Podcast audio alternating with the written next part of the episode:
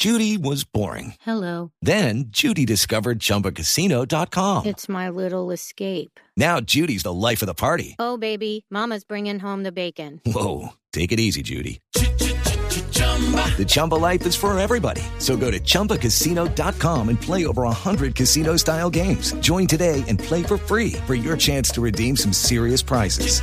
chumba ChumbaCasino.com.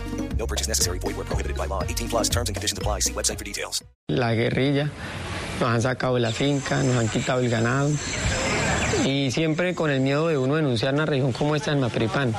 ¿Qué razones cree que hay detrás del asesinato de 11 integrantes de la familia Aljuri? Que nos tocó una herencia, el, tema de la hacienda La Esmeralda, puede ser un problema por tierras. Digamos como decir, mm, aquí en el llano nos acostumbran, la historia de la violencia es así. Son las 8 de la noche. Aquí comienza Mesa Blue con Vanessa de la Torre. Muy buenas noches y bienvenidos a Mesa Blue. El libro del momento se llama Dejad que los niños vengan a mí. Esta entrevista que van a escuchar a continuación con Juan Pablo Barrientos la hicimos justo cuando salió el libro, antes de toda la polémica que ocurrió la semana pasada, Carolina. Vanessa, y sí, en medio del revuelo que generó en redes sociales durante toda la semana el anuncio de las medidas cautelares puestas en contra del libro Dejad que los niños vengan a mí, un juez del municipio de San Rafael, esto en Antioquia, ha decidido reversar la decisión. Hace una denuncia inédita en Colombia y es la pederastia, es decir, los abusos por parte de sacerdotes y de miembros de la Iglesia Católica a niños en nuestro país. Esto lo habíamos visto en algunas dimensiones en otras naciones, en Australia, por ejemplo, lo vimos en Boston con una película, incluso una denuncia que hace el Boston Globe.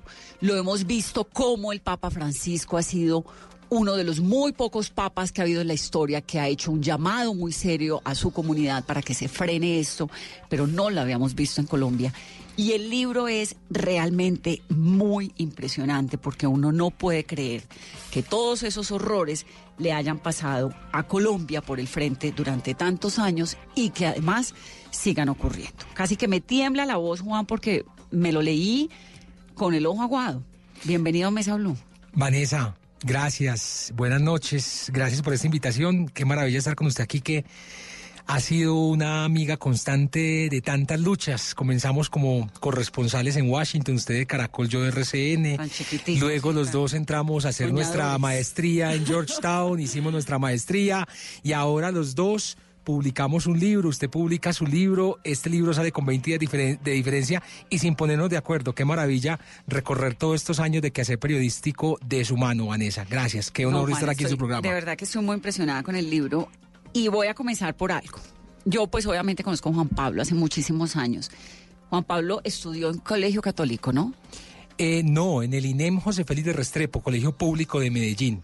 Pero usted tuvo eh, durante su vida la el acompañamiento, digamos, de la Iglesia Católica siempre. Sí, Estudió no. becado en la Universidad de Georgetown, que es jesuita. No, e incluso Vanessa le cuento que cuando salí del colegio me dio la locura de entrar al seminario. Estuve en el seminario, me echaron dos veces del seminario, expulsado por peleón, por contestón, por cuestionar la autoridad, los dogmas de la iglesia.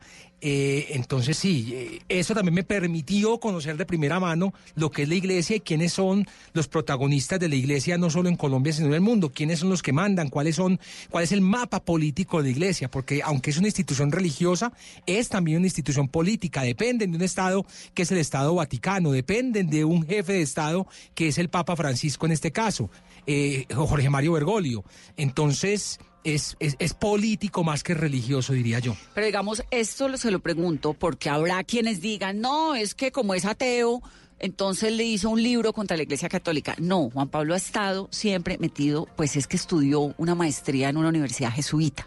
la primera universidad jesuita de Estados Unidos. E incluso mi pre- Becado, además. Mi pregrado, mi pregrado es de la Universidad Católica del Norte. Exacto. Luego hice una especialización en la Universidad Pontificia Bolivariana y luego Georgetown, que es una universidad jesuita. Entonces sí, mi formación profesional ha estado guiada eh, por la Iglesia Católica de cierta forma, que tiene eh, excelentes universidades. La Javeriana es maravillosa, las universidades jesuitas son geniales, la Bolivariana en Medellín ni se diga. ¿Qué lo llevó a escribir esto, a hacer esa investigación? Vanessa, detrás de un pequeño dato puede haber una gran investigación. Usted ya mencionaba la película Spotlight, la película que demostró cómo en la arquidiócesis de Boston decenas de sacerdotes, 78 sacerdotes, habían abusado de menores de edad. Yo voy a ver esa película, año 2016, más o menos, y al final, después de los créditos, dice, en otras ciudades del mundo se dieron escándalos similares. Aparecen 206 nombres de ciudades, 105 ciudades de Estados Unidos, 101 ciudades del resto del mundo. Y la única ciudad colombiana que aparece es Medellín. A mí me llamó mucho la atención ese dato. yo dije, Ah, ¿fue sí, ahí? Fue ahí. Yo dije, Medellín, pero si yo soy de allá y nunca he escuchado de ningún escándalo de pederastia, de ningún cura condenado, comienzo a investigar cómo haciendo lo que hicieron los periodistas de Boston Globe. ¿Qué hicieron ellos? Cogieron los directorios telefónicos de la arquidiócesis de Boston de los últimos 20 años, hicieron un cruce y se dieron cuenta que los curas que no tenían nombramiento, es decir, que aparece en el directorio sin nombramiento, sin parroquia, eran curas que estaban en, en problemados. Yo hice el mismo ejercicio de la arquidiócesis de Medellín y llegué a un número mágico, 17. 17 curas violadores o abusadores de menores protegidos por el arzobispo de Medellín que no tenían muchos de ellos nombramiento en ese directorio telefónico. Entonces es el mismo modus operandi del mundo. Lo que no entiendo del, del, del nombramiento es que como los retiran, Sí. no los meten en el listado. En el directorio aparecen todos los curas, esté ejerciendo o no esté ejerciendo usted. Si está ejerciendo, dice entonces párroco de tal parroquia. Pero si no tiene ningún nombramiento, aparece en blanco, el nombramiento es porque ese cura está en Está suspendido, está expulsado, lo están investigando o ya fue dimitido del estado clerical, pero todos aparecen ahí. Entonces es el mismo, lo que hacían en Boston también lo hacían en Medellín y lo hacen en todas las arquidiócesis del mundo. Por eso es que usted dice que es una empresa tal vez de crimen organizado. Sí, crimen organizado transnacional. Y ni lo digo yo, lo dicen los fiscales de los Estados Unidos, quienes al ver que había muchos casos, aplicaron la ley RICO. La ley RICO es la ley con la que investigan al crimen organizado en los Estados Unidos, a la mafia. Ellos aplicaron esa ley a la Iglesia Católica y descubrieron que eran más o menos unos 17 mil casos de curas violadores. Entonces, es crimen organizado transnacional según estos fiscales. ¿Por qué? Porque involucra también a otro Estado, que es el Estado Vaticano. Yo le Claro, cuento hay- algo. Es importante, digamos, que la gente recuerde que es que el Estado Vaticano, más allá de ser el, el- el núcleo o el epicentro de la Iglesia Católica, es una nación. Por eso cuando el Papa viene a Colombia, viene en una cosa que se llama visita oficial, porque además de ser el máximo jerarca de la Iglesia Católica, es el presidente. Y, y claro, así es, es el jefe de Estado y es, además, el Vaticano tiene algo que se llama la Congregación para la Doctrina de la Fe. ¿Qué es eso? Eso es como la Fiscalía del Vaticano. Entonces, todo caso de cura violador o de cura pederasta, abusador de menores, llega a la Congregación para la Doctrina de la Fe. Allí investigan y allí condenan a sus curas. ¿Qué- qué- qué- ¿Cuál es la condena? La condena es una vida en oración y penitencia, pero no pasa de ahí. Entonces, estamos... ¿Encerrados por lo menos o ni En, siquiera? en casas curales lujosas, pero nada, nada encerrado, cero. Entonces estamos ante un Estado que es el Estado Vaticano, que está investigando los delitos y los crímenes que se cometen en otro Estado, en este caso el Estado colombiano, y que no le está informando a las autoridades colombianas sobre esos delitos. Yo creo que esa es la gran denuncia de este libro, que todas las diócesis, arquidiócesis y comunidades religiosas tienen algo que se llama el archivo secreto. Esto no es ninguna teoría de la conspiración. El archivo secreto es un archivo donde reposan los nombres de todos estos sacerdotes que han cometido delitos contra menores de edad. Y ese archivo secreto simplemente lo comparten con quién? Con el Vaticano, que es otro estado.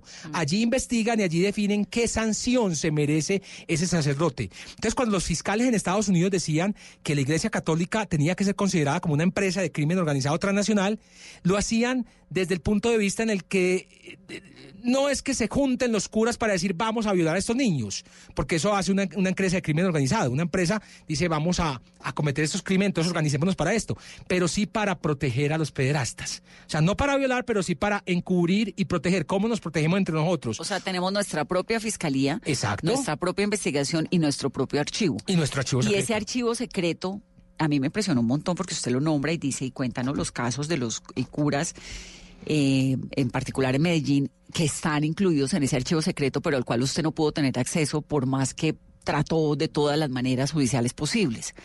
¿No? Sí. ¿Ese archivo qué es? ¿Es un libro, es un computador, es un sistema, es qué? No, es, es un archivo, yo no sé si será una carpeta, un computador, pero es un archivo secreto que, ¿Que lo, lo tienen... comparten con el Vaticano? Sí, y lo tienen por disposición del derecho canónico. Es que la iglesia la, la ha hecho muy bien, Vanessa. Además de tener su propio Estado, que es el Vaticano, tienen su propio derecho, que es el derecho canónico. Y aquí en Colombia tienen algo que se llama... ¿El derecho canónico es qué? es el derecho que rige a la Iglesia Católica, ¿ya? Ellos tienen sus propios tribunales eclesiásticos, tienen abogados canónicos, son abogados y expertos en derecho de la Iglesia, derecho eclesiástico, en lo que pasa en la Iglesia Católica. Ahí definen, por ejemplo, cuando usted se quiere divorciar y se casó por la Iglesia, tiene que ir al tribunal eclesiástico para A que allí si le definan su divorcio. sí, claro. Ya, cuando un cura, por ejemplo, tiene un problema, entonces lo definen los abogados canónicos. ¿Por qué si hay, se supone, una separación entre la iglesia y el Estado? Pues porque Colombia no es Irán, ¿no? Hmm. Donde la religión es fundamental dentro de la evolución del Estado. Se supone que Colombia es un Estado laico. ¿Por qué se respeta tanto el poder de la iglesia? Aquí hay algo que se llama el concordato. Es, al- es, es un tratado internacional que firmó el Vaticano con el Estado colombiano en 1973. Y no solo con Colombia, sino con muchísimos países. 1923. 73. 73. ¿Quién era el Ahora? Ahora son más o menos 26 países los que todavía tienen el concordato con la Santa Sede. La mayoría de artículos del concordato fueron declarados inexequibles por la Corte Constitucional en los 90. Uno de esos artículos, por ejemplo, es el artículo 20, ese artículo que dice, si un cura es investigado, tiene que estar es en una casa cural por cárcel y no puede ir a una prisión. Es decir, Vanessa, se lo voy a poner así, si un pastor evangélico, si usted, si yo, si cualquier persona abusa de un menor de edad, a usted lo capturan de inmediato y se lo llevan para la cárcel, incluso mientras se da la investigación. A un cura no. ¿Por qué? Porque lo protege ese artículo 20 que ya fue declarado inexequible, pero que los obispos y los sacerdotes siguen apelando adelante los jueces y fiscales para que los sacerdotes criminales que han abusado de menores de edad no pisen una cárcel, sino que se vayan a casas curales por cárcel. Entonces- Entonces, por eso han estado tan protegidos en Colombia, porque En Colombia y en el mundo. y en el mundo, y sobre todo en 26 países, la mayoría de ellos de América Latina, que tienen todavía ese concordato. Incluso el artículo 2 y 3 del concordato dice, mire, la Iglesia Católica es una institución privada que tiene su propio derecho y el Estado colombiano tiene que respetar a esa institución privada con ese propio derecho. Es como un acuerdo, un poco comparándolo, un acuerdo que tiene la justicia estadounidense con sus diplomáticos o, lo- o la justicia de cualquier país con sus diplomáticos en un estado como el nuestro. Así es, tal cual, y lo tienen con 26 países. de Inmunidad diplomática se llama eso. Sí, más o sí, menos. incluso Usted le- lo dice, sí. y quiero leer el pedacito Sí. porque lo explica muy bien en la página 55. Dice: el artículo 20 del concordato aparecerá en todos los juicios contra sacerdotes acusados de pederastia y abuso a menores o cualquier otro delito, así haya sido declarado inexequible por la Corte Constitucional en los años 90. Así es. Y quedan vigentes dos artículos, el segundo y el tercero, en donde se le reconoce a la Iglesia que tiene su propio derecho canónico y que el Estado colombiano no va a hacer nada para meterse en ese derecho canónico. ¿Por qué? ¿Por qué? Pues porque está el tratado internacional que debería pasar por el Congreso de la República. O sea, si queremos corregir eso, pues uno, la Corte Constitucional debe declarar inexequible o dos, el Congreso de la República debe corregirlo porque es un tratado internacional. Con, por cuenta de esos dos artículos en donde dice tenemos nuestro propio derecho y el Estado colombiano tiene que respetarlo, es que ellos tienen archivos secretos a los cuales la justicia colombiana no tiene ¿No acceso. puede acceder? Es increíble, Vanessa, Increíble. pero no pueden acceder. Hace, hace, hace poco la Corte Constitucional escogió una tutela que le puse a los salesianos. La única tutela que gané, porque les he puesto muchas tutelas, todas las he perdido, pidiéndoles que me entreguen información sobre estos curas violadores. La única que gané es la gané a los salesianos. El magistrado Carlos Bernal Pulido, o la Corte Constitucional, le asignó a este magistrado eh, eh, el estudio de esta tutela. ¿Y qué le pido yo a la Corte Constitu- Constitucional, señores? ¿Cómo es posible que una institución privada tenga algo y lo reconozcan que se llama archivo secreto, donde reposa información de delitos cometidos contra menores de edad y que la fiscalía ni los jueces se puedan meter. ¿Cómo es posible eso? Señores Corte Constitucional, tienen que obligar o tendrían que pedirle ustedes a la iglesia que entreguen esos archivos secretos a la fiscalía, a la justicia para que sean investigados. No es posible que sepamos que existen estos archivos y que nadie haga nada. Pero no obviamente hay fallo todavía sobre no, no hay, no hay, pero pronto creo que ya sale el análisis que harán los magistrados de la Corte Constitucional. Yo les pido tres cosas. Primero, ojo con esos archivos secretos, la, de- la Fiscalía debería incautarlos. Segundo, señores, revisen el concordato. Colombia todavía tiene un concordato donde les permite a ellos hacer lo que se les dé la gana. Y tercero, protejan por favor la libertad de prensa, porque los curas también se han pegado de que es que mientras no haya una condena, no nos pueden eh, denunciar periodísticamente. No, pues qué pena, es que condenas casi no va a haber. ¿Por qué? Porque la mayoría de curas eh, pues se pegan el concordato, pero también cuando ya la víctima llega a denunciar, la acallan con millonarias sumas de dinero, como también yo he demostrado. Aquí ha habido muchas conciliaciones. El ejemplo más claro es del arzobispo de Medellín, señor Ricardo Tobón. Él sabe perfectamente de esas conciliaciones. Es un señor que ha protegido a decenas de pederastas. Y es además el señor arzobispo de Medellín, vicepresidente de la Conferencia Episcopal Colombiana. Es el segundo obispo más importante. Creo que está sonando para ser próximo cardenal, próximo arzobispo de Bogotá.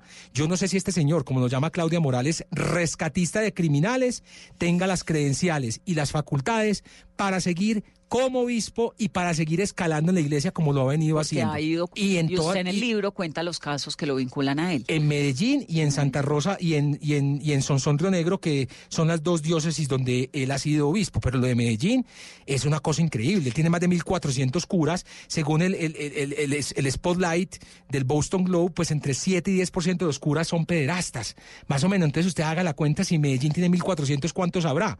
Yo hace poco le envié un derecho de petición pidiendo la información de 95 curas, sobre los cuales o, tengo indicios o ya ha habido denuncias o simplemente he visto inconsistencias en los directorios. No me han querido responder.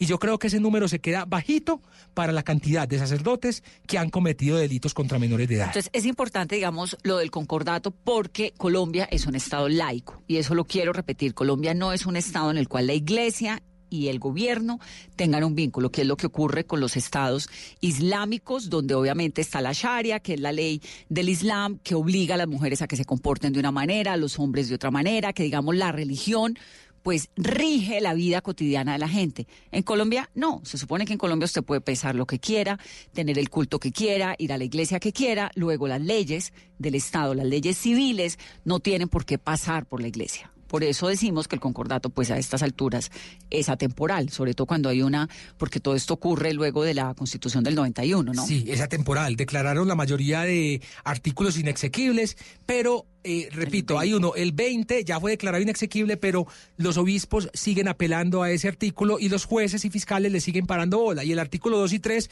pues prácticamente dicen, no, la iglesia tiene una protección especial porque tenemos nuestro propio derecho y ahí no se puede meter el Estado colombiano. ¿Cómo es posible que no se pueda meter ahí cuando hay archivos secretos donde reposa, repito, información contundente sobre criminales que han abusado de menores de edad? Juan Pablo, así como usted los califica eh, criminales, ellos en el medio del proceso en esas casas curales tienen algún tipo de prohibición o cómo funciona? No, pero fíjese, Carolina, que son casas comunes y corrientes manejadas por ellos mismos. A veces son las mismas casas curales. Por ejemplo, el único cura de Medellín, Mario Castrillón, fue condenado por abusar de dos niños de la Comuna 13. Y el entonces arzobispo de Medellín, señor Alberto Giraldo Jaramillo, lo que hizo fue dejarlo de párroco, como la, justicia le permitió al señor, el señor siguió de párroco y seguía viviendo en la casa cural. Mm. Entonces, mientras se llevaba todo ese proceso que terminó en una condena a 100 meses, el señor seguía confesando, seguía en contacto con niños, con jóvenes, a la comunidad no le informaron y no pasó nada. El tipo sale de la cárcel, pagó su condena y lo que responde el arzobispo de Medellín, Ricardo Tobón, que le recibió Alberto Giraldo, es, hombre, la justicia civil lo condenó, pero el derecho canónico lo encontró inocente, no encontramos elementos para condenarlo. Hágame el favor, ¿con qué argumentos ustedes se investigan yo con yo y con qué argumentos llegan a esa conclusión cuando ya en tres instancias, incluyendo la Corte Suprema de Justicia, este cura fue declarado culpable? Entonces, cuando llega también allá a la, a la autoridad civil y hay una condena, resulta que entonces el derecho canónico los absuelve pagan esa condena y pueden seguir ejerciendo como si nada hubiera ocurrido. Y perdónenme, alguien que ya ha sido acusado y ha sido condenado por pederastia, pues yo no sé qué tan seguro es que esa persona siga tratando con niños, siga con niños y siga en comunidades. Yo no creo que se pueda recuperar. Hay una historia, la primera historia es muy, muy impresionante porque es la historia de una madre que se llama Amparo. No sé si esos nombres están cambiados de golpe por seguridad, ¿no? Sí, sí, sí, cambié ese nombre por seguridad. Sí, entonces está Amparo y sus dos hijos y cuenta cómo que me parece pues también importante eh, narrarlo sin, sin hacerle un, sin tirarnos la, el libro, pues la expectativa. Ella tiene dos hijos y resulta que es que los curas y los párrocos de los pueblos y en muchas ciudades y en muchos lugares de Colombia representan la autoridad, representan la imagen paterna, representan la familia, representan el Estado. Exacto, hay lugares Prácticamente donde no llega nada y solamente llega el cura. En la mayoría de los casos, pues son curas maravillosos que acompañan infancias y que acompañan a familias desprotegidas y todo lo demás. Y De eso acuerdo. es maravilloso, pero hay unos casos como el que usted cuenta, como los que cuenta usted en este libro, donde resulta que el cura, siendo amigo, siendo cercano, termina abusando de los hijos. El esta historia de, de la mujer que usted narra en el libro, pues es muy dolorosa porque ella no tiene marido, el marido se va, viene, nunca está. La niña la abusan durante muchos años en su infancia, el sacerdote del pueblo, y al niño también, y el niño finalmente muere. Muere porque le da cáncer en los testículos. Y entonces cuando él va a la... Bueno, me tiré el final del capítulo. No, pero es que es perfecto, muy impresionante. es una historia durísima, sí. Es una historia durísima porque ella le pregunta al médico, le dice, Al el niño murió, al oncólogo le dice, el niño murió, el abuso sexual que sufrió Miguel, Miguel es el hijo, es el origen del cáncer de testículo que padece y el médico le dice, no es el origen, pero el motivo de su silencio sí. Es decir, el niño se queda callado y nunca dice, yo tengo un testículo así y así, de una forma u otra, pues porque durante toda la infancia lo revisaron, le hicieron, lo abusaron. Y Entonces, además- tiene vergüenza de su cuerpo y cuando le descubren un cáncer ya está muy avanzado y muere. Claro, y además cada que iba a la fiscalía o a medicina legal, venga, desnudes, Para allá iba. el examen, entonces eh, el niño ya sentía vergüenza y creció y a sus 17 años pues le da esto y a nadie le contó que tenía eso porque sabía que iba a recordar nuevamente las historias de niño cuando iban y lo hacían desnudar para hacerle todos estos exámenes o cuando el cura lo desnudaba para violarlo. Entonces prefirió quedarse callado a hacerse revisar. Entonces el oncólogo es clave cuando dice, mire, no lo mató el abuso, pero sí el silencio, silencio. producto de ese abuso. Producto de ese abuso. Es una historia muy Es dolorosa. una historia muy impresionante, Juan. Sí, Muy sí. impresionante. Ahora, ¿usted cómo encuentra? Entonces ya arranca, nos cuenta la investigación por cuenta de que Medellín aparece en Spotlight. Entra al directorio. ¿Y ahí qué sigue? ¿Cómo logra llegar? Porque estos son archivos de la fiscalía, ¿no? Las, las declaraciones de estos niños, Sí. de la mamá. Sí, porque este cura, por ejemplo, fue uno de los condenados. Él fue condenado por Pero la ya justicia. está libre y está, Ya trabajando. libre. Además es que dice Sí, que me pareció terrible porque está, parece un mal chiste. Es el encargado del movimiento navideño infantil. O sea, Sí. ¿Con qué confianza los papás van a mandar al niño? No, a- pues es que no saben, Sí. porque nunca les van a contar. Exacto, se llama el padre Luis Eduardo Cadavid Carmona. Entonces, mientras estaba en la cárcel, ya él tenía que hacer, estaba en las últimas ya para salir, le dice, mire, le vamos a permitir trabajar para que pueda, pues, purgar su condena. Entonces, sale a las 8 de la mañana y llega a las 5 de la tarde. Y el trabajo que le consiguieron fue en la parroquia que queda ahí cerca de la cárcel de Yaromito, en Antioquia.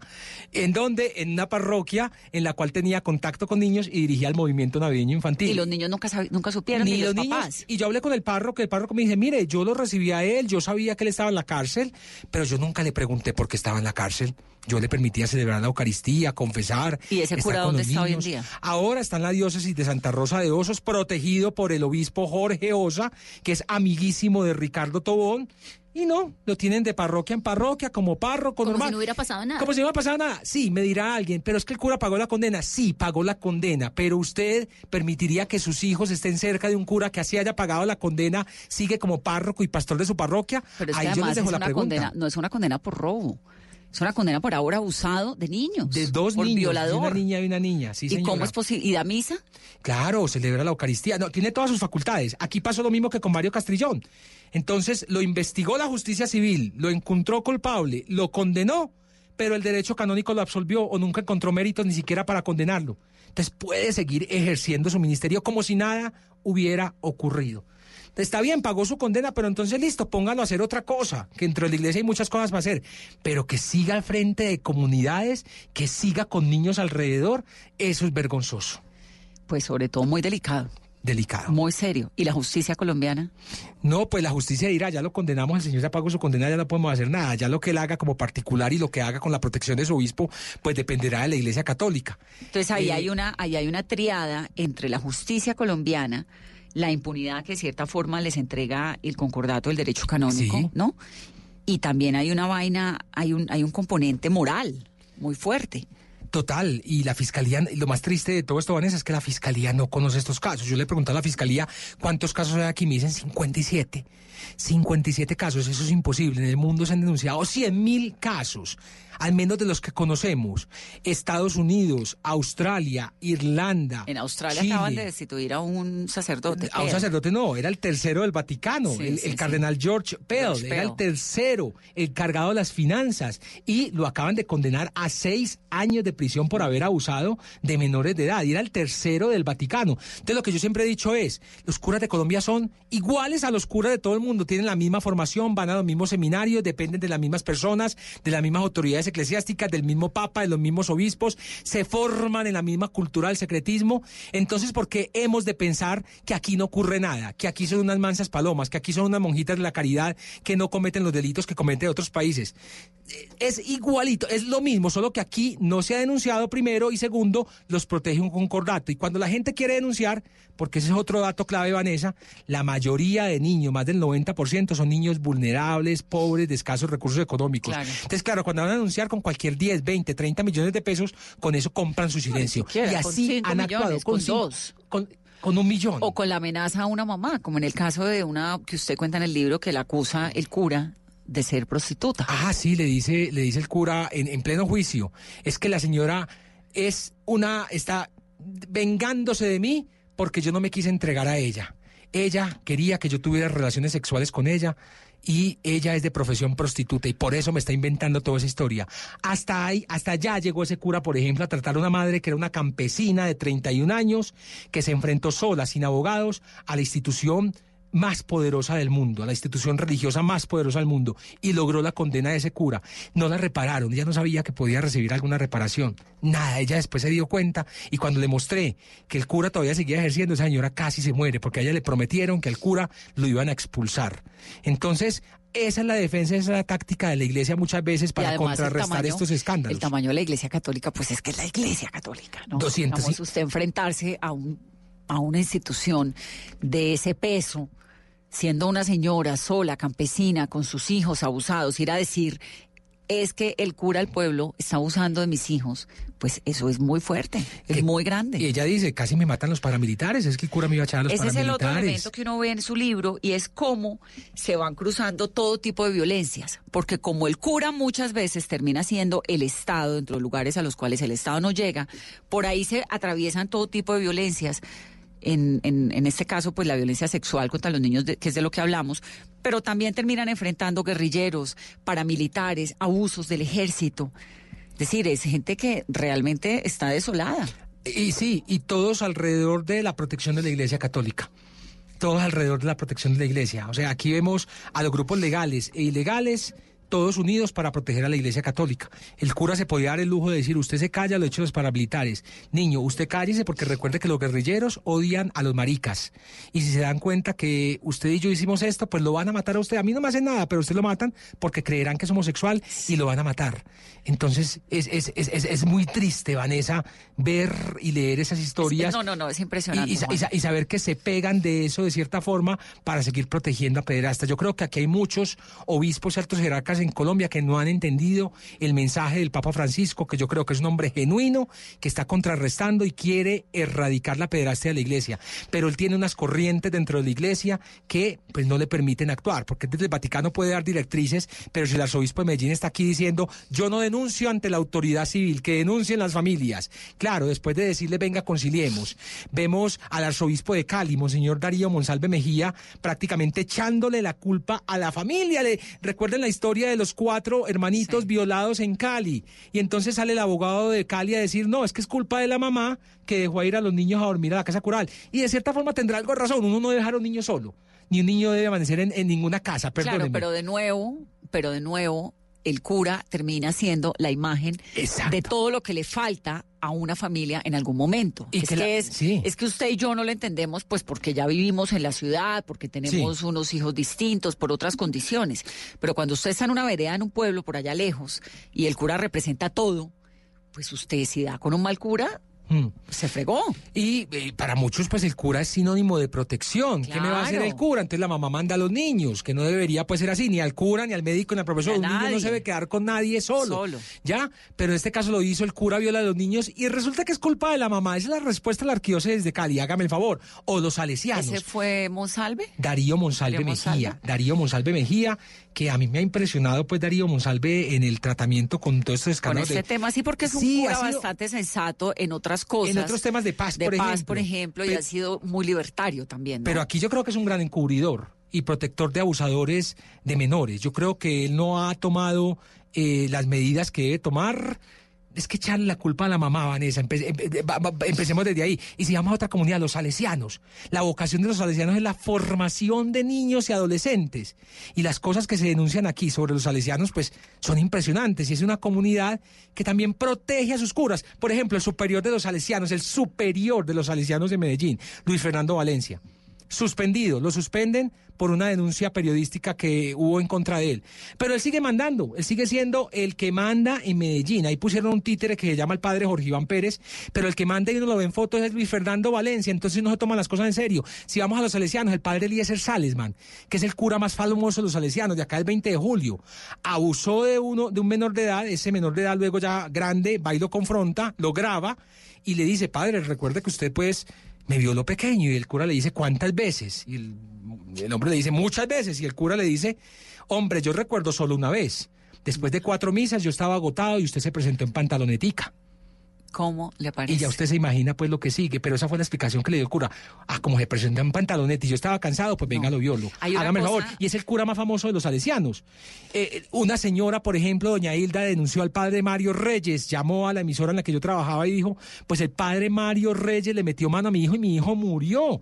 Murió de una enfermedad de transmisión sexual murió de VIH murió de SIDA simplemente porque aquí le metieron mano a mi hijo, lo violaron y nadie me respondió. Entonces el caso de los salesianos también es un caso para tener cuidado. El caso de los jesuitas, que aunque los jesuitas pues eh, van un pasito más adelante, pues todavía les falta, porque ellos nombraron, en vez de investigarse entre ellos, el, el- el- el- superior de los jesuitas, el padre Carlos Eduardo Correa, lo que hizo fue formar un grupo de seglares, de- que no son curas, para que investiguen a los curas y ellos son los que deciden. Yo creo que eso ya es un, un- un- un avance. un avance. Pero en Medellín, por ejemplo, el caso del Colegio San Ignacio, que es de los jesuitas, mantuvieron por 10 años a un cura violador que ya había sido expulsado de apartado hace 10 años, ahí lo mantuvieron como profesor. Al cura lo asesinan dos menores de edad con 69 puñaladas el año pasado, Claro, cuando claro. era el, el tipo siendo profesor todavía del colegio. Y Él había abusado de estos dos muchachos. Los recogió en la durante calle. muchos años. Los recogió en la calle, sí. A- trató de abusar de ellos, los jóvenes reaccionaron con 69 puñaladas, con Ah, ok. No es que hubiera abusado de los niños cuando estaban jóvenes. No, no, no. Fue en ese Esa historia, esa historia incluso me la confirmó el alcalde de Medellín, fíjese, porque cuando sale la historia, uy, asesinan año a un cura con pasado, 69, claro. 69 puñaladas, junio, julio del año pasado. Que había mucha sevicia en el asesinato. No, claro, es que intentaron robarle al cura, porque eso es otra cosa. Siempre cuando aparece un cura asesinado es que lo intentaron robar. Pues yo creo que este libro da por una segunda parte de curas asesinados, que la mayoría son por menores de edad, que, que, que- casi fueron abusados o fueron abusados por esos curas. Y aquí entonces... Pues por venganza o por defensa. venganza o por defensa. Y aquí, entonces, no, iban a robar al cura, esa fue la defensa de todo el mundo. El alcalde de Medellín me confirmó, no, qué pena. El cura le metió mano a los pelados, los pelados lo apuñalaron, 69 puñaladas, y se quedaron ahí esperando a la policía.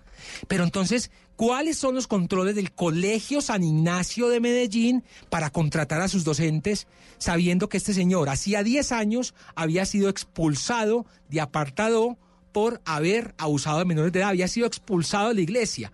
Y el señor ahí como si nada, alrededor de niños por 10 No, no, años. increíble. Entonces, ¿cuáles son los controles del Colegio San Ignacio? ¿Qué controles tiene sobre sus profesores? Ese es el padre John Freddy García Jaramillo, quien pues infortunadamente fue asesinado. Y digo infortunadamente porque, Porque yo no quisiera que, que, que se muriera o que asesinaran a alguien. Eh, en esta investigación van a se suicidado tres curas, por ejemplo, de los que yo he investigado. Entonces uno- a uno le echan la culpa de eso y dice, yo no, yo no quiero ni que se suiciden ni que los maten. Yo quisiera verlos frente a un fiscal o frente a un juez de la República para que ellos sean quienes condenen. Porque está bien que la iglesia tenga sus procesos internos y que ellos investiguen y condenen.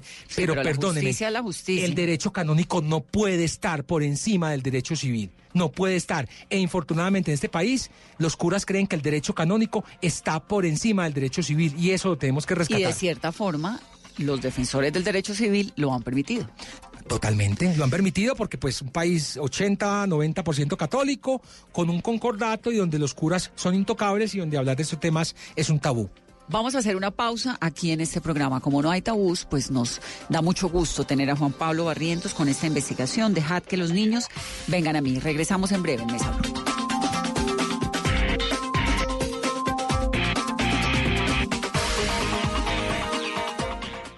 Hoy en Blue Radio. Hola people, soy Franco Bonilla, ustedes ya reconocen esta voz, el comediante, y quiero contarles que esta noche los necesito ahí pegados al día a la radio. Voy a estar en Bla Bla Blue de Blue Radio 10 de la noche. Hoy señores, ya los espero, yo veré. Chao, chao. Bla bla blue. Conversaciones para gente despierta. De lunes a jueves desde las 10 de la noche por Blue Radio y bluradio.com. La nueva alternativa. Si son noticias. Acaba de hablar el presidente Iván Duque al término del Consejo de Seguridad en el Cauca. El presidente Duque anuncia el desplazamiento de la Fuerza de Despliegue Rápido, más de 2.500 hombres del ejército para seguir minuto a minuto la persecución a las disidencias de las FARC. Están en Blue Radio. Rechazamos categóricamente estos hechos. Nos unimos al dolor de las comunidades y a las familias, pero estamos acá para tomar acción. Meridiano Blue. De lunes a viernes a la una de la tarde. Si son noticias, están en Blue Radio. La nueva alternativa. El mundo está en tu mano. Escúchalo. Noticias de Colombia y el mundo a partir de este momento. Léelo, entiéndelo, pero también opina. Con respecto a la pregunta del día. Comenta. Yo pienso que ese código. Critica. Y sí, pienso que. Felicita. Vean que el pueblo lo está respaldando. En el fanpage de Blue Radio en Facebook tienes el mundo. Y un espacio para que compartas lo que sientes. Búscanos como Blue Radio en Facebook. Tú tienes mucho que decirle al mundo, porque en Blue Radio respetamos las diferencias. Blue Radio, la nueva alternativa. Si es humor, Presidente Trump debería mostrar más respeto por la madre tierra, o sea, por la Pichamama. Pachamama, la Pachamama. está en Blue Radio. Recuerdo un deporte que practican en el llano y creo que se llama el coleo. Coleo, el coleo, es Voz Populi, de lunes a viernes desde las 4 de la tarde. Si es humor, está en Blue Radio. La nueva alternativa. Si son historias. Esta historia tiene que ver con Catherine Rojas. A la edad de nueve años tuvo que salir desplazada desde Pitalito. Y ella tiene que salir a las calles de Bogotá a vender dulces. Están en Blue Radio. Las grandes cosas se construyen poco a poco. Yo empecé a trabajar todos los días en algo pequeño y cuando me di cuenta había construido algo muy grande. Entonces realmente todos tenemos la capacidad eh, de salir adelante, de lograr lo que nos proponemos. Mañanas Blue, de lunes a viernes desde las 5 de la mañana. Si son historias, están en Blue Radio, la nueva alternativa. Si son deportes, si son deportes. Atención, la noticia de último momento en el conjunto embajador. Acaba de colgar en su Twitter oficial Jorge Luis Pinto. Quiero informar a la opinión pública, a la hinchada de Millos Oficial y a los medios de comunicación que he presentado a la Junta Directiva de Millonarios Fútbol Club mi renuncia. Están en Blue Radio. El técnico que en el año es segundo con 78 puntos y se tiene que ir. Sí, increíble. Ah, las inclemencias del sistema del campeonato. Que es como lo decía Javier anoche, este torneo nuestro es más emotivo que justo. Blog Deportivo, de lunes a viernes a las 2 de la tarde. Si son deportes, están en Blue Radio y bluradio.com. La nueva alternativa. Blue Radio crece y se fortalece con sus emisoras afiliadas en Colombia. Radio Magdalena, 1420 AM en Santa Marta. Radio Panamericana, 1140 AM en Girardó. Radio Catatumbo, 1150 AM en Ocaña. Frecuencia F, 1370 AM en Cúcuta. La Caliente, 1330 AM en San Gil. Sonora Cimitarra, 96.7 FM en Santander. Blue Radio crece. Blue Radio y bluradio.com. La nueva alternativa. Estamos hablando con Juan Pablo Barrientos. Dejad que los niños vengan a mí. Ya me voy a meter en dos historias, pero antes de eso, ¿usted no le da eh, susto que lo excomulguen? Eh, Me va a no, pues, pasar, no, ¿no? no tengo esa preocupación, no tengo esa preocupación. preocupación. Eh, mm, ¿O que lo demanden? Sí, ya me han denunciado penalmente muchas veces y me han puesto tutela, pues los jueces me han dado la razón. Y yo creo que el, el libro se defiende solo, Vanessa. Yo escribí esto con alma, vida y corazón y lo defiendo con mi vida. Defiendo con mi vida este libro Eh, yo sé que es duro, pues, de cierta forma señalar o Con- denunciar es que usted está denunciando con nombre y apellido. Con nombres y apellidos, pero pues sin miedo y que se venga al universo, que aquí estoy yo pues para responder. Yo respondo por cada letra y cada coma que, que puse en ese libro, que escribí en ese libro. ¿Y qué le pero eso dicen se esos defiende, pues, curas solo. que lo ayudaron desde chiquito, que lo llevaron, eh, lo guiaron en su camino? No, me detestan, o sea, ni- no me quieren ni ver y eso está bien. Lo bonito también de esto es que la mayoría de fuentes que he tenido aquí son curas, Vanessa, que son curas buenos que dicen, "Jue- me- me- pucha, me emberraca que esto esté ocurriendo aquí en mi iglesia. Y son curas los que han llamado a acusar a otros curas, muchos. Muchos. Y así son fuentes suyas. Y son fuentes mías. Y ahí están y me parece perfecto que lo hagan, porque yo creo que eso es una forma también de transparencia con la iglesia a la cual pertenecen y que quieren. Claro.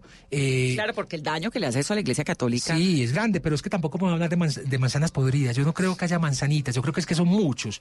Mire como lo que decía el cardenal Rubén Salazar, él decía, es tan criminal el que viola como el que encubre. Yo creo que eso fue un indirectazo para el arzobispo de Medellín, que ha sido el gran encubridor de toda esta historia. Pero los curas entre ellos todos se conocen, ellos saben quién viola a niños y entonces lo mandan de parroquia en parroquia, después en Roma, y no son capaces de denunciar a sus colegas, lo Ahora- tienen que hacer como fuentes protegidas con uno, pero no lo hacen ni ante la autoridad civil ni ante el obispo. Entre ellos se conocen todos. Entonces yo no creo que haya manzanitas podridas. Ahora, el, el Papa eh, Benedicto XVI. Sí. ¿Usted cree que él se fue de la iglesia cuando él renuncia? Pues que eso no pasaba en la iglesia católica hace 500 años. ¿Tiene que ver, además de las finanzas del Banco Vaticano, con esto? Totalmente, porque sale Wikileaks que son el- la- Wikileaks, no, los Vatileaks, Vatileaks, que son las el gran escándalo eh, de la Iglesia Católica en el cual se ve como además de los problemas financieros y el escándalo financiero y cómo estaban robando la plata del Banco Vaticano, también se ve quiénes eran los obispos que por años habían encubierto a estos curas pederastas y abusadores de menores. Eh, Benedicto sale y renuncia porque él ya, ya prácticamente no podía hacer nada, porque prácticamente tenía un hombre muy poderoso detrás que era Tarcisio Bertone, el secretario de Estado. Que a él lo mueve el Papa Francisco. Sí, Francisco lo primero que hace es sacar a Bertone, que era un tipo, es un tipo nefasto. ¿Y sabe cuál fue la última acción de Bertone antes de irse secretario de Estado? Nombró al embajador en Colombia al nuncio apostólico en Colombia, que es el- al embajador del Vaticano le llama nuncio, Héctor Balestrero, un señor cuestionadísimo en Roma también por eh, temas financieros, como 10 apartamentos los más lujosos, y le cuestiona a la prensa de Italia de dónde salió esa plata, al parecer de un orfanato, como lo hizo también Tarcisio Bertón. Entonces ese fue el último acto de Bertón, de nombrar el embajador en Colombia, su discípulo en Colombia. Pero Ratzinger se va cuando ya no aguanta eso. Ahora, Ratzinger fue el... ¿usted el- cree que Ratzinger se va, entre otras, por eso? Sí, pero Ratzinger también fue una alcahueta, porque él fue prefecto para la eh, Congregación para la Doctrina de la Fe, la Fiscalía del Vaticano. Y este señor conocía los escándalos de todos los países y no hizo nada. Él y Juan Pablo II. Juan Pablo II es santo, pero perdóneme, ha sido el gran encubridor de la Iglesia Católica. Es que hablemos del caso de Marcial Maciel, perdóneme. Marcial más de Maciel, ¿de 60 quién habla años, cura libro? mexicano, legionario de Cristo, por más de 60 años, se conocían las denuncias que había abusado de decenas de menores de edad y de seminaristas. Tuvo tres hijos, Marcial Maciel. Abusó, Abusó de dos. abusó de dos de sus hijos. Eso lo cuenta usted en el libro. En la presentación. Entonces En la uno dice.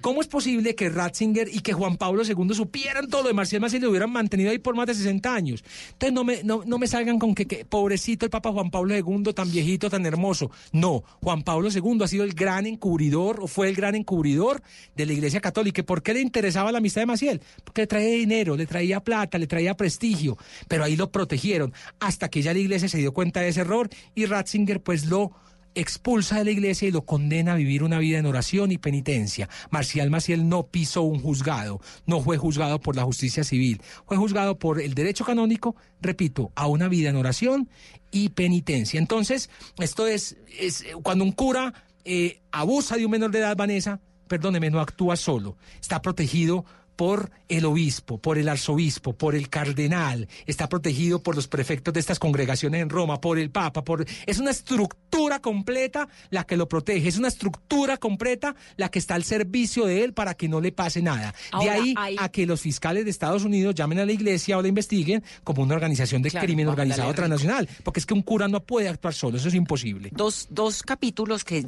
son tremendos. El capítulo 4, que es el demonio y el telepredicador, en el cual usted se mete nada más y nada menos que con Carlos Yepes. Carlos Yepes. sacerdote muy reconocido en Antioquia, muy mediático además, Y el otro capítulo es El Cordero de Dios, en el cual usted cuenta cómo cuatro curas, un seminarista y un sacristán abusaron de un niño durante mucho tiempo.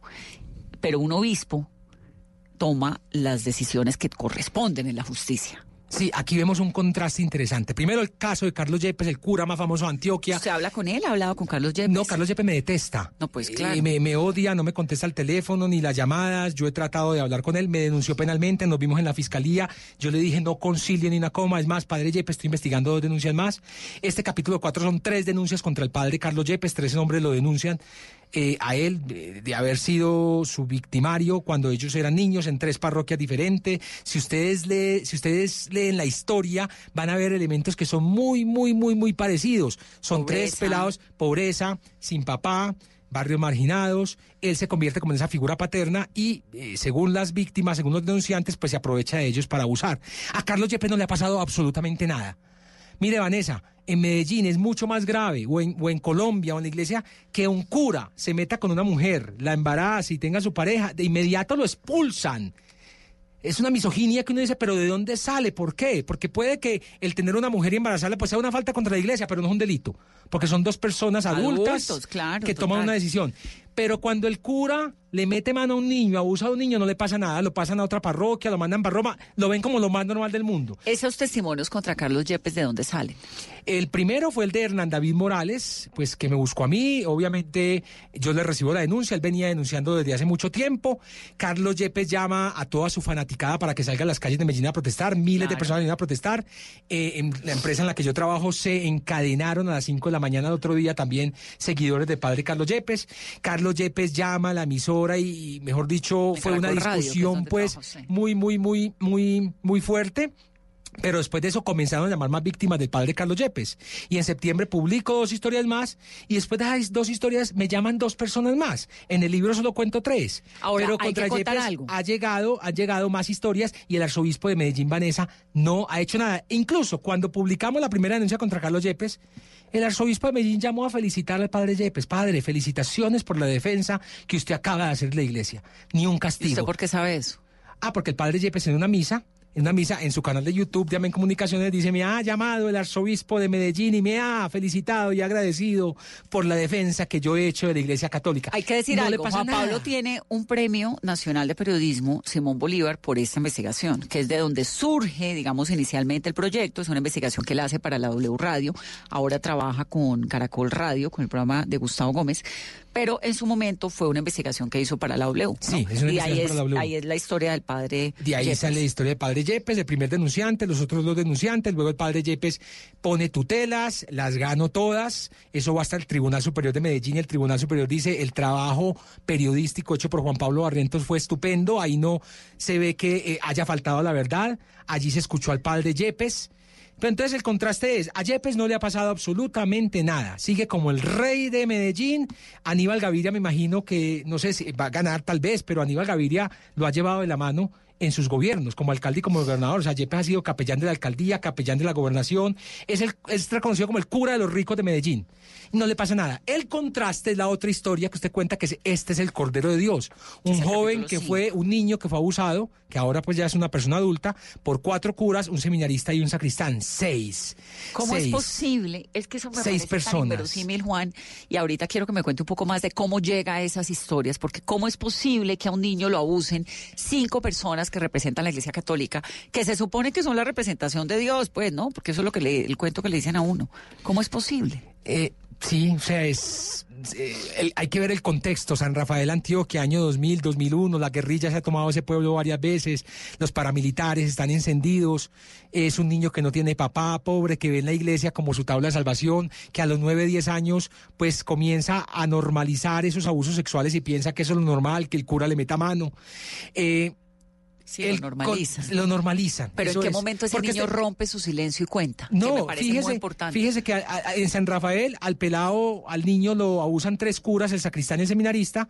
Se va desplazado del pueblo para Puerto Nare y allí entonces él dice, no, pues yo quiero volver a la iglesia, yo quiero seguir siendo monaguillo, se va para esa iglesia y allá lo abusa el padre Edgar Martínez Valencia, un cura que en estos momentos está volado en España y está en arquidiócesis de Zaragoza y no me quieren dar razón de él. ¿Ya? Entonces, que es de la diócesis de Barranca Bermeja, no me han querido responder por él. Entonces ya ahí cuando el pelado estaba en Puerto Nada dice, ya no más, lo que me están haciendo no, no, es normal. Los compañeritos comenzaron a señalarlo como, ah, estás con los curas. Entonces él ya vio que las niñas lo rechazaban. Ahí vio que lo que le hicieron por tantos años no era normal y pues él se sale definitivamente de iglesia. Hasta el año pasado que fue a donde el obispo, Fidel Cadavid, denunció a estos curas y ¿sabe qué hizo el obispo Vanessa? De inmediato suspendió a los curas. ¿Los denunció ante el obispo, el niño? ¿Y cómo logra ya, tener, no, ya, no, ya no es niño, ya es mayor. ¿Cómo logra tener acceso al obispo? No, pues le escribió a la arquidiócesis por Facebook, a la diócesis de Sonsón Renegro por Facebook. Eh, le responden y el obispo, yo tengo que aplaudir a Monseñor Fidel Cadavid, Vanessa, así como le he dado garrote, ya hablaba de Rubén Salazar el Cardenal, que abrió una oficina aquí para que toda denuncia que llegue en Bogotá la atienden abogados que de inmediato transmutan esas denuncias a la fiscalía sin importar el cura que sea. Aplausos para el cardenal Salazar. Aplausos para Fidel Cadavid, obispo de Sonsón Río Negro, que de inmediato suspendió a los dos curas, pero no solo lo suspendió, y lo suspendió después de haber hablado varias veces con la víctima, después de haber hablado con los psicólogos de la víctima, o sea, después de, saber que más o menos la persona no estaba mintiendo, más o menos no, que, que esa persona no estaba mintiendo. Los curas salen suspendidos, pero el obispo además de suspenderlos, de su bolsillo comienza a pagarle el tratamiento psicológico a la víctima, porque está vuelto nada. Ese es un obispo, ese de verdad es un pastor que hay que aplaudir y ya ponía el ejemplo de los jesuitas, el padre Carlos Eduardo Correa, creo que les falta un poquito, pero ya han dado un paso agigantado y es el de hacer que las investigaciones las hagan personas del común, no curas, no entre ellos mismos que se investiguen, sino seglares que investiguen estos comportamientos. Lo que yo creo que debería hacer toda diócesis, toda arquidiócesis y toda comunidad religiosa es toda denuncia que llegue se debe ir de inmediato para la Fiscalía General de, la Nación. Punto. Como cualquier colombiano. Como cualquier colombiano. Primero. Segundo, si quieren de verdad eh, ir en la línea del Papa Francisco, entreguen esos archivos secretos a la Fiscalía General de la Nación. Pero no lo van a hacer porque si lo hacen, Vanessa, no estaríamos hablando de cientos de víctimas, sino de miles de víctimas en Colombia, donde abriéramos esos archivos secretos. ¿Quién tiene acceso a los archivos? El vicario general y el obispo. ¿Quién es el vicario general? Eh, no, el vicario general es como es una figura importante dentro de cada diócesis, arquidiócesis, es como el segundo después del obispo. Eh, e-, esa es la figura y él tiene acceso a ese archivo secreto junto con el obispo y eso lo mandan para el Vaticano, para la Congregación para la Doctrina de la Fe. Pero fíjese, por ejemplo, en, este, en Alemania el año pasado salió el cardenal alemán a decir, señores, los archivos secretos de Alemania se destruyeron, todos los destruyeron. Para que la justicia no los conociera. Eso lo cuenta usted en la, presentación. Y en Estados Unidos en los 90, entonces la orden de la conferencia episcopal fue, manden esos archivos secretos a la anunciatura, porque como la anunciatura, que es la embajada, tiene inmunidad diplomática, allá no se pueden meter a incautarlos. Claro. Entonces yo no sé qué han pasado con los archivos secretos en Colombia. Probablemente ya los están destruyendo o probablemente los manden a la anunciatura, porque repito, donde los conozcamos estaríamos hablando de mil miles de víctimas, de miles de víctimas. Entonces, es el contraste. Carlos Yepes no le pasa nada, protegido por Ricardo Tobón, el gran encubridor de pederastas, pero ahí cerquita, en Sonsón Río Negro, hay un obispo que tiene eh, su sotana bien amarrada con su cíngulo y que ha hecho que estas personas, Monseñor Fidel Cadavid, obispo de Sonsón Río Negro, creo que es un señor muy serio y que además le responde la prensa. Uno le manda un derecho de petición a Monseñor Fidel Cadavid y de inmediato responde. Lo mismo lo hacen los jesuitas. Los salesianos no, hay que ponerles tutela. La arquidiócesis de Medellín no han querido responder nada. Siguen protegiendo a decenas de pedrastas y abusadores de menores. Caldas, la diócesis de Caldas, Vanessa, estoy a, portas. ¿Caldas Antioquia o Caldas, Antioquia? Ah, Caldas Antioquia, estoy a portas de sacar una historia de un cura que violó a 60 niños en Amagá. No puede ser. Y fuera de eso, en el parque, en el parque de Amagá está la estatua del cura. Y la diócesis de Caldas le manda un derecho de petición y no, simplemente es la misma línea de protección a pederastas y abusadores de menores. No pasa nada, no quieren responder. Así el cura ya haya muerto, no. Quieren protegerlo porque es que es el santo de nuestra diócesis. No podemos empañar ni ensombrecer la obra de este sacerdote. Ya las víctimas son adultas, me han buscado, se están buscando entre ellos porque son muchos, pero fueron más de 60 niños abusados por este cura. Hay, hay algo que me parece muy interesante del libro y es que más que, digamos, sus diálogos con las víctimas, están las declaraciones de muchos de ellos ante la fiscalía, ¿no? Sí. Los expedientes. Los expedientes. sí, me he encontrado algunos expedientes. Usted encuentra un montón de expedientes Sí, en la señora. fiscalía, pero no los suficientes. No, porque es que no los hay. La- y los pocos expedientes que tengo es de condenas, curas condenados. Ya condenados. Condenados por la justicia civil, pero ojo, absueltos por el derecho canónico. Es decir, pague su condena y venga, sigue ejerciendo como cura. Sí, siga que es el caso del, primer capítulo Luis que se Eduardo llama Cadavid, el padre Mario Castrillón, que después de salir de la cárcel, entonces lo nombran eh, eh, eh, en un colegio de Medellín para trabajar como capellán. Y como capellán de la clínica El Rosario del Después Tesoro. de haber pagado cuántos años de cárcel. No, pagó muy poquito porque eh, fueron, fue condenado a 100 meses. A eso que entonces paga tres quintas partes, pero todo eso lo pagó fue en la casa cural. Y fue unos pocos meses a Bellavista, y de ahí de Bellavista salió. Pero la iglesia retrasó tanto ese proceso que el cura pagó unos poquitos meses y el resto lo pagó en la casa cural por Ese cárcel. acercamiento con las víctimas de ganarse la confianza, que realmente es súper difícil, ¿no? Tal vez. Sí, muy duro. Pero sabe una cosa, Vanessa, lo bonito de esto es que ellos me han buscado a mí. Yo no he buscado a ni una sola víctima. A mí me han buscado todas las Tenemos sus redes sociales para que lo sigan buscando, Juan. ¿Será? Pues claro. Eh, mi- Twitter, pues que... Juan... Juan Bar... Bar de Barrientos, Jo, H-O. de- H-O. Juan B-A-R-H-O. ¿Por qué no cambia ese Twitter y le pone Barrientos? Encontrarlo no es tan fácil. Yo creo que hay muchos ya con esa arroba, no sé, no, no, he- no he hecho el intento. Es que Bueno, no sé, pero por la había ahora- cerrado yo sé. y esta la abrí hace poquito. Juan de Juan Pablo, Bar de Barrientos, H-O. Ese, ese es mi Twitter, Juan sí señora. Bar O. Ese es el Twitter. ¿Y ahí es donde lo encuentran o correo? Ahí, pues por Facebook también, si ponen Juan Pablo Barrientos, ahí me encontrarán. Por Instagram Eh, también. eh, por Instagram, sí, y es mucha la gente que lo busca uno después de que sale un producto de estos. La primera denuncia que hice fue en marzo del año pasado, 17 víctimas, luego en septiembre ya había 45 y después de la publicación de septiembre han aparecido más de 120 víctimas más, Vanessa. Impresionante, ¿ah? De verdad que el libro es impresionante. Juan, es una investigación muy seria. Hay que leerlo, pues, casi que uno blindándose el corazón, porque además uno no puede creer que estas cosas ocurran. Todo lo que tiene que ver con niños es atroz. Es muy fuerte, digamos, un abuso sexual es horrible, pero si además es contra un niño, pues es más horrible todavía. Y todo está documentado, todo está escrito, todo es tan serio que lo pudo publicar en un libro. Sí. Y en eso sí, como me parece una reivindicación tremenda del periodismo y, y me siento muy honrada, Juan Pablo, de, que, de poder ser amiga suya. No, Vanessa, yo te amo, tú sabes que te amo y te agradezco este espacio y qué maravilla que los dos en una diferencia muy corta de Qué tiempo. qué coincidencia, Qué coincidencia ¿no? tan brava. Es que no nos pusimos de acuerdo. No, para nada. Nunca. Estás nunca. escribiendo un libro, ay, yo también, no puede ser. Sí, sí, ¿Cuándo sí. sale el tuyo? Ah, en septiembre, el El tuyo en octubre. también. Usted es provocador. Sí, pues ojalá llegaran los curas allá, me encantaría también, porque es que se me- como se me esconden, como no me responden los derechos de petición, como llego a una parroquia y, sale, y, sacan al cura por la sacristía, pues ojalá vayan y me hagan las preguntas que me tienen que hacer. Pues eh, punto, yo ya he hecho estas denuncias, respondan. Monseñor Ricardo Tobón, responda, hable. ¿Usted va a seguir como arzobispo de Medellín después de todo esto? ¿Usted va a seguir como vicepresidente de la conferencia episcopal? Monseñor Ricardo Tobón, ¿usted aspira a ser cardenal y arzobispo de Bogotá? ¿De verdad que usted tiene las credenciales? ¿Cree que tiene la autoridad moral?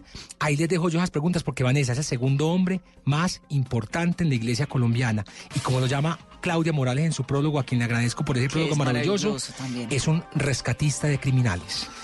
Juan Pablo Barrientos, dejad que los niños vengan a mí. Este libro hay que leerlo. De Editorial Planeta, Juan, gracias por estar aquí en Mesa Blue. Vanessa, muchas gracias a usted y, Y a, a todos los ustedes. oyentes por escuchar. Una muy feliz noche.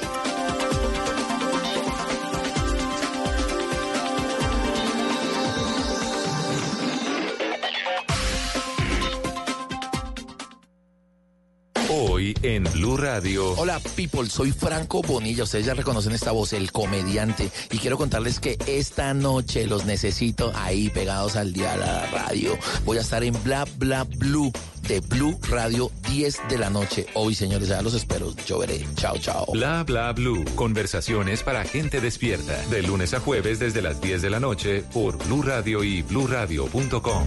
La nueva alternativa. Si son deportes. son deportes. Atención, la noticia de último momento en el conjunto embajador. Acaba de colgar en su Twitter oficial Jorge Luis Pinto. Quiero informar a la opinión pública, a la hinchada de Millos oficial y a los medios de comunicación que he presentado a la Junta Directiva de Millonarios Fútbol Club mi renuncia. Están en Blue Radio. Un técnico que en el año es segundo con 78 puntos y se tiene que ir. Sí, increíble. Ah, las inclemencias del sistema del campeonato. Que es como lo decía Javier anoche, este torneo nuestro es más emotivo que justo. Blog Deportivo, de lunes a viernes a las 2 de la tarde. Si son deportes, están en Blue Radio y bluradio.com. La nueva alternativa. Si son noticias. Acaba de hablar el presidente Iván Duque al término del Consejo de Seguridad en el Cauca. El presidente Duque anuncia el desplazamiento de la Fuerza de Despliegue Rápido, más de 2.500 hombres del ejército, para seguir minuto a minuto la persecución a las disidencias de las FARC. Están en Blue Radio. Rechazamos categóricamente estos hechos. Nos unimos al dolor de las comunidades y a las familias, pero estamos acá para tomar acción. Meridiano Blue, de lunes a viernes a la una de la tarde. Si son noticias, están en Blue Radio. La nueva alternativa. Si es humor, Presidente Trump debería mostrar más respeto por la madre tierra, o sea, por la Pichamama. Pachamama, la Pachamama. está en Blue Radio. Recuerdo un deporte que practican en el llano y creo que se llama el coleo. Coleo, el coleo, es claro. Voz Populi, de lunes a viernes desde las 4 de la tarde. Si es humor, está en Blue Radio. La nueva alternativa. Si el tema es polémico. Carlos Negret es el defensor del pueblo. Nosotros hemos dicho de las alertas tempranas que no son para discutirlas, sino para acatarlas. Si es de actualidad. José Miguel Vivanco. Pasos positivos que afectaron a 4.000 civiles. La fiscalía no se ha atrevido a buscar responsabilidades en los altos mandos. Si hay que profundizar en el tema. Premio Compartir al Maestro. Cuando el proceso educativo tiene como fin lo que está en los libros, está muertecito. Si se ha hablado del tema durante el día. Martín von Hildebrand. Yo creo que si perdemos el Amazonas, perdemos la lucha contra el cambio climático. Es momento de ponerlo sobre la mesa. Chucho Abad Colorado. Más que los actores armados, serían los líderes políticos los que tendrían que empezar a cambiar. Mesa Blue con Vanessa de la Torre. Ahora de lunes a viernes de 8 a 9 de la noche. Que no se acabe su día sin escuchar Mesa Blue. Todos los temas puestos sobre la mesa. Blue Radio crece. Blue Radio y bluradio.com. La nueva alternativa. Blue Radio crece y se fortalece con sus emisoras afiliadas en Colombia. Radio Magdalena, 1420 AM en Santa Marta. Radio Panamericana, 1140 AM en Girardot. Radio Catatumbo, 1150 AM en Ocaña. Frecuencia F, 1370 AM en Cúcuta. La Caliente, 1330 AM.